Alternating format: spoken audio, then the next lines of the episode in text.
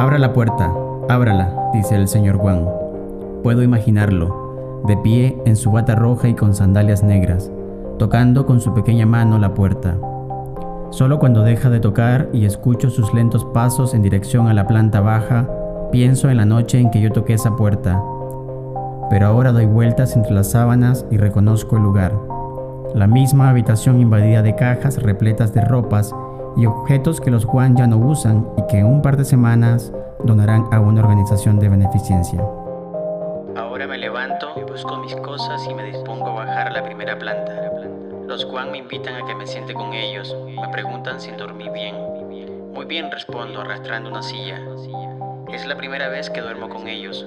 Todo comenzó hace un par de semanas cuando el señor Juan me invitó a quedarme a dormir. Hasta ayer me negaba con firmeza, pero no tuve otra opción pues había tomado demasiado y estaba tan ebrio que apenas podía sostenerme de los brazos del señor Juan. Según ellos, estuve gritando que me dejaran ir, pero el señor Juan en tono insistente decía, no amigo, no amigo, esta es su casa.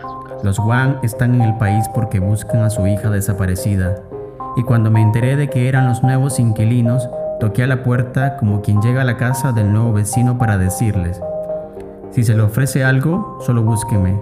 Vivo a la vuelta. Fue muy fácil convencerlos, pues a las semanas el señor Juan tocó mi puerta, me preguntó si conocía a alguien que le sirviera de chofer.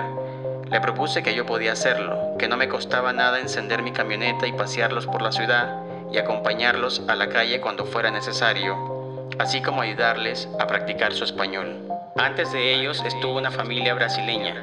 Les ofrecí ayuda, pero las semanas abandonaron la casa. Luego llegaron unos rusos, a quienes les pregunté si mi ex esposa les había rentado la casa. Ellos respondieron lo mismo. No conocemos a ninguna Laura. La renta se negocia a través de una agencia inmobiliaria. Pero con los Juan fue diferente, especial. No para ellos, sino para mí. Aceptaron mi compañía, sobre todo el señor Juan, ya que en el fondo reconoce que la amistad está marcada por la inevitable complicidad de la pérdida. Hay visitas que se convierten en noches inolvidables, noches cargadas de historias, obsesiones y esperanzas, noches en las que el señor Juan, en su español accidentado, cuenta en distintas versiones su vida de campesino en su China natal. Y entre fascinación y lástima, el día que conoció el mar y la suerte que acompañó a su familia cuando él tenía 11 años, pues su padre fue un perseguido político tras el triunfo de los comunistas en 1949.